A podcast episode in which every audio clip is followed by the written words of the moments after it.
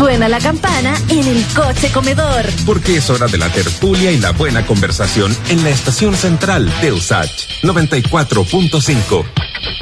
Bueno, ayer eh, los jefes de bancada de la oposición ingresaron la acusación constitucional al Parlamento en contra del presidente Sebastián Piñera por su implicancia en la compra-venta de la mina Dominga, revelada por la investigación de los Panama Papers.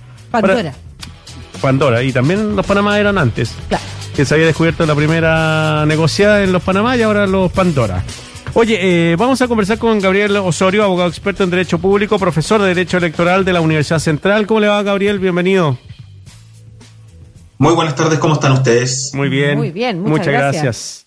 Lucía, por favor. Sí, la pregunta es básicamente la que hemos tenido desde ayer y es cómo procede una acusación constitucional. Entonces, si nos pudieras ayudar a, a destrabar ciertas dudas que tenemos respecto de también lo que significaría en términos de transición, ¿no es cierto? Es un próximo gobierno, quién asumiría o no. Pero partamos por el inicio. ¿Qué es lo que tiene que suceder para que una acusación constitucional, por ejemplo, pueda ser declarada admisible? A ver, en primer lugar, la acusación constitucional tiene que ser presentada por diputados, eso ya es un procedimiento que ya se cumplió, fue ingresada el día de ayer, tengo entendido, a las 9 de la mañana, con lo cual rápidamente la sala de la Cámara de Diputados da cuenta y sortea la comisión que tendrá por objeto de conocer e informar a la sala de la Cámara sobre sus conclusiones. Eh, durante ese periodo se notifica al acusado, en este caso el presidente de la República, quien podrá hacer su defensa por escrito, ¿ya? Eh, con posterioridad a estos hechos, lo que ocurre es que la Cámara, eh, esta comisión emite una votación, una opinión respecto si es que la acusación constitucional, ¿no cierto?, cumple o no cumple con los requisitos para que ésta sea declarada admitida, ¿no es cierto?, para que sea declarada admisible, y eh, eso se realiza mediante votación. Con ello se realiza un, se confecciona un informe que está compuesto principalmente por la, el texto de la acusación constitucional, las defensas del acusado constitucionalmente, las opiniones y la votación realizada por la comisión, y esta va a la sala y, y, y, una vez que vaya a la sala de la Cámara de Diputados, en la sala de la Cámara de Diputados siempre tiene derecho el acusado a asistir a las sesiones o asistir por medio de su abogado, de poder intervenir durante la sesión eh, de la sala de la Cámara de Diputados para poder conocer de la acusación y ahí se produce la votación. En el caso del presidente de la República, para que sea admitida eh, la acusación constitucional, requiere de la mayoría absoluta de los diputados en ejercicio. Si es que es aprobada con este quórum, inmediatamente dentro de las 24 horas siguientes pasa esta acusación constitucional al Senado de la República, ¿ya? Quien, ¿no es cierto?, pone en discusión eh, en la sala, que es dirigida por la presidenta del Senado en este caso, y que eh, eh, más bien entra a conocer de esta acusación. Esto es lo mismo con juicio. Van los diputados acusadores, exponen la acusación constitucional, constitucional en el Senado, la defensa tiene derecho a exponer cada uno de sus puntos y posteriormente se votan los capítulos de la acusación constitucional. En el caso del presidente de la República, la constitución política exige que para que sea aprobada una acusación constitucional requiere de los dos tercios de los senadores en ejercicio. Gabriel, eh, sí, hay, hay varios ministros que han eh, llamado esto como una irresponsabilidad. ¿Es irresponsable hacer ejercicio de lo que está en la Constitución para usted? Eh, mire, eh, en realidad debo señalarle que eh, si hay un instituto para hacer efectiva la responsabilidad política del presidente de la República, en este caso que está, que determinado en la Constitución y que es la Constitución y la ley la que determina el procedimiento, me parece más bien que es la utilización de un canal institucional ¿no es cierto? Y que más bien eh, creo que en este caso, más que eh, romper la institucionalidad, hay un juicio de mérito sobre la oportunidad o sobre si es que cumple o no cumple los requisitos constitucionales de acusación, pero eso es harina de otro costal. Mm. Gabriel, dentro de la explicación que nos diste al inicio del itinerario que debe recorrer esta acusación constitucional, eh, me surgieron varias dudas que son algunas sencillas y que estoy pensando en la audiencia también que nos está escuchando. ¿Mayoría absoluta es lo mismo que mayoría simple, por ejemplo? ¿Estamos hablando del 50% no. o no? Esa es la primera pregunta no, no, que te quiero la hacer. La mayoría simple es el 50% claro. más uno de los diputados presentes. Yeah. La mayoría absoluta es el 50% más uno de los diputados en ejercicio, es decir, se cuentan tanto los que están como los que no están. De los 155, el 50% más uno que me parece que son 78 o 79 votos. Perfecto. La otra cosa que me parece interesante de eh, consultarte es esto que tú nos mencionabas eh, respecto de la admisibilidad, ¿no es cierto? El informe que tiene que presentar la comisión. ¿Y por qué te lo consulto? Porque habitualmente cuando se, en otras acusaciones constitucionales, eh, se ha como conocido la comisión que informa, al tiro uno se pregunta quiénes son de derecha y quiénes son de izquierda, pensando en que esto se va a votar apoyándonos según la fuerza política a la que representa el acusado. Pero aquí tú señalabas que la comisión se tiene que pronunciar respecto a la, al, a como la admisibilidad desde el punto de vista técnico. O sea, si efectivamente cumple o no los requisitos, más que si está de acuerdo o no con toda la, la, la, la configuración política que pudiera haber en una reflexión de un integrante de la comisión. Es que, esto, sí, eh, Lucía, es que este es un juicio eh, que tiene particularidades, porque por un lado, evidentemente, nuestra constitución establece causales jurídicas para poder entablar acusaciones en contra de cierta autoridad, en este caso el presidente de la República, pero al mismo tiempo la acusación constitucional forma parte del control político que ejerce el Congreso Nacional respecto de los actos de, lo, de, los actos de gobierno y particularmente de los actos del presidente de la República. ¿ya? Entonces, evidentemente tenemos dos componentes y por eso normalmente se tiende a sumar, ¿no es cierto?, eh, gente de oposición, gente de gobierno a propósito de la conformación tanto de la comisión que estudia la acusación constitucional como también de los votos que están en la sala. Entonces, evidentemente tenemos argumentos jurídicos por un lado, pero evidentemente hay un componente político por el otro. Sin duda, pero por ejemplo, desde el punto de vista de la admisibilidad técnica, ¿qué cosas pudieran eh, considerarse como eh, no respondiendo a lo que la Constitución, eh, a lo que la, lo que la norma exige?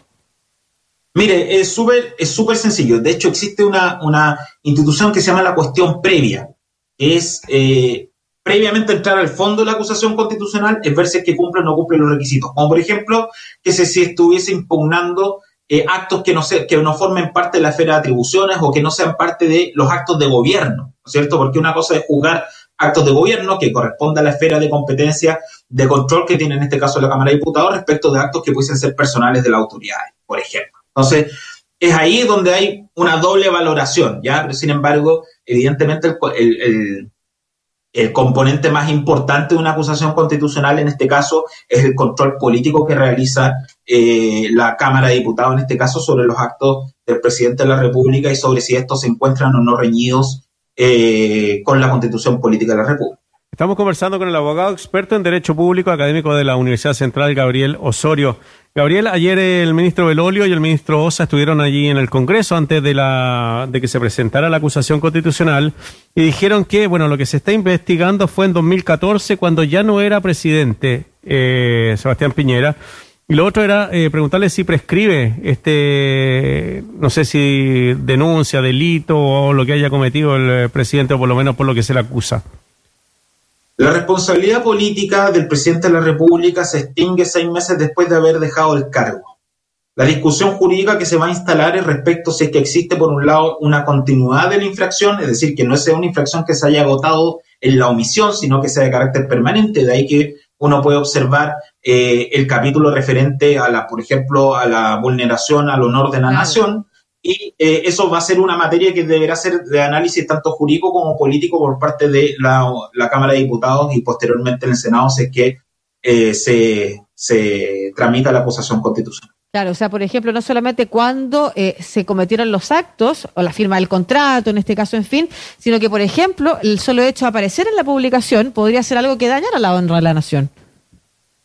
Claro, eso, eso es uno de los argumentos eh, efectivamente que plantean los diputados acusadores. Sí, una de las dudas eh, adicionales que ha surgido, a ver si tú nos puedes, eh, aquí se han dado un montón de nombres, ¿ah? pero tú nos mm. podrías decir con mayor certeza, ¿qué pasa si es que efectivamente eh, se avanza en la vacancia? ¿Quién asume la presidencia? A ver, vamos desmitificando cosas. Ya. ¿Ya? La vacancia del cargo de presidente de la República está regulada en la Constitución. ¿ya? No esto, y normalmente asume el ministro de la cartera más antigua de acuerdo al orden de presidencia, de, ministerio. ¿ya? Normalmente lo que sucedió en la historia eh, política, no de Chile, sino en general del contexto latinoamericano, que cuando un presidente se va, los ministros se van también. Entonces la constitución prevé la posibilidad de que en caso de que no, no haya ministro disponible, asuma en este caso el presidente del Senado o el presidente de la Cámara. ¿ya? Pero ¿para qué asume? Solo mientras se debe producir una votación en el Congreso Nacional. Se debe elegir un presidente de la República mediante Congreso Pleno y este se elige por la mayoría absoluta de los diputados y senadores en ejercicio. Esta elección se produce dentro de los 10 días posteriores a la vacancia. Y, el, y la persona, el ciudadano que sea electo por el Congreso Nacional, tiene que asumir sus funciones de presidente de la República dentro de los 30 días siguientes a materializada dicha elección. Y ese, y ese señor o señora que es electo como presidente por parte del Congreso Nacional termina el mandato. Es decir, no es que asuma la presidenta del Senado, como se ha dicho, hasta el final de los tiempos, no es que asuma el ministro del Interior hasta el final de los tiempos, sino que el Congreso Pleno en este caso, puesto que faltan mucho menos de dos años para la próxima elección, faltan 30 días, 40 días aproximadamente, eh, es el Congreso quien tiene que elegir al ciudadano o ciudadana quien eh, deba asumir el cargo hasta el término del periodo. Eh, tengo tres preguntas específicas, las voy a decir las tres seguidas para que tú las contestes dentro de toda tu respuesta y que surgen de lo que tú estás señalando. Primero, revisando, lo estábamos revisando ayer con Marcelo, el artículo 29 en el que se establece la vacancia efectivamente y quien reemplaza, señala que el Congreso Pleno puede elegir, pero no señala si tiene que ser obligatoriamente dentro del Congreso cualquier ciudadano. Esa es la primera pregunta, pero las voy a hacer las tres. Segundo, ¿la persona está obligada a asumir? o sea, ¿qué pasa si alguien, me alguien postula, no sé, han salido un montón de nombres eh, desde Carimedel en adelante y alguien podría decir, pero si yo no quiero asumir, pues estoy obligado a asumir. Esa es la segunda pregunta. Y la tercera tú mencionabas que lo vota en, por mayoría absoluta tanto la Cámara de Diputados como el Senado. ¿En su conjunto o también primero la Cámara de Diputados y luego el Senado tiene que aprobar? Ya, a sus tres preguntas. En primer lugar, cualquier ciudadano. No, eh, la Constitución nos dice que tiene que ser un miembro del Congreso Nacional quien sea electo como presidente de la República. En segundo lugar, a su segunda pregunta, no es claro, eh, no está regulado por el Congreso alguien que se niegue a ser eh, electo como presidente para completar el periodo. Sería, normalmente usted sabe que ocurren negociaciones previas y es posible predeterminar más o menos quién pudiese eh, ser electo como presidente de la República. Y en tercer lugar, el Congreso se tiene que reunir en pleno, es decir, Cámara de Diputados y Senados al mismo, y Senado al mismo tiempo quienes eligen al ciudadano o ciudadana que tenga que llenar la vacancia de la presidencia de la República. O sea, el voto ahí vale lo mismo, independiente si es senador o diputado, son, casi 200 ciudadanos que son los que eligen al, al la o el próximo presidente. Qué interesante, me parece todo esto. Qué interesante también ver los blancos que deja de repente... Elige, a Ricardo Lago. Por ejemplo, por ejemplo, podría ser. Eh, Hay que contentos. Ah, una, buena parte. No sé si tú tienes alguna pregunta. No, no. ah, ya, yo tengo una pregunta última y que tiene que ver con eh, y que, que profundizar al respecto del rol, porque lo interesante que vamos a ver acá eh, no es lo que habitualmente vemos en la Cámara de Diputados y luego lo que hace, eh, eh, que, además se menciona mucho esto de la Cámara Espejo, ¿no es cierto? Lo que hace después el Senado. En este caso, los roles son distintos. La Cámara de Diputados acusa y el Senado se transforma en jurado. Así es. El Senado eh, eh, actúa como jurado y es el juzgador. Es, un juez colegiado, ¿no es cierto?, que determina si hubo o no hubo infracción. En este caso, recordemos que al presidente de la República se le pueden acusar por tres causas. Infracción eh, abierta a la Constitución o a las leyes o haber afectado el honor o la seguridad de la nación. Entonces, el Senado de la República, sobre la base de las pruebas y de la acusación planteada por la Cámara de Diputados debe declarar a lugar o no a lugar a la acusación constitucional con los quórum anteriormente señalados. Entonces son jueces. Pero no se puede recurrir al Tribunal Constitucional por si acaso. No, mire, de hecho, estuve, ah, me estuve preparando para esta conversación con ustedes. Muchas gracias.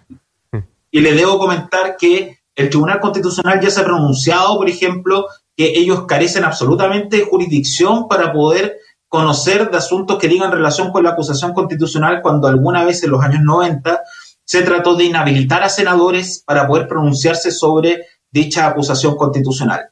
Del mismo modo, también en los años 90, un ex juez de la Corte Suprema que fue acusado constitucionalmente eh, intentó un juicio de nulidad de derecho público en contra del pronunciamiento del Senado y también la Corte de Apelaciones de Valparaíso en, en dicha oportunidad en los años 90 se declaró eh, que carecía de competencias para poder pronunciarse sobre eh, la nulidad, ¿no es cierto?, del de, eh, pronunciamiento del Senado. De tal modo que ni los tribunales ordinarios ni, ni, el Tribunal Constitucional en este caso tienen competencias para poder intervenir en este proceso constitucional que se está llevando a cabo. Interesante, es algo que sorprendieran. Ahora, por esa razón que usted mencionaba de, de los roles distintos, es que los diputados sí se pueden pronunciar respecto de cómo van a votar y los senadores no. ¿Y qué pasaría con los que ya se han pronunciado?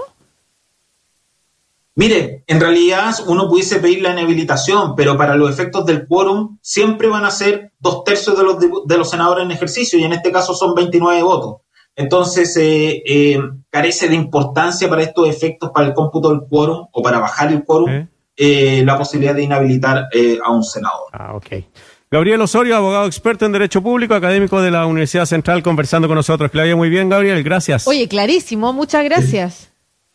Estén bien, hasta luego. perdón, antes de eso, ¿usted algún candidato o candidata para asumir la presidencia de cualquier disciplina? Es que, sí que no, es un sencillo abogado, no, no, no me manifiesto sobre, no, no, no hago no, no, tengo una bolita que pero no pronunciarme. No, pero aquí estamos, aquí estamos jugando, nos han dicho de todos los auditores y las auditoras hoy día. Un abrazo, muchas gracias, Gabriel. Chao, Gabriel. Chao, chao.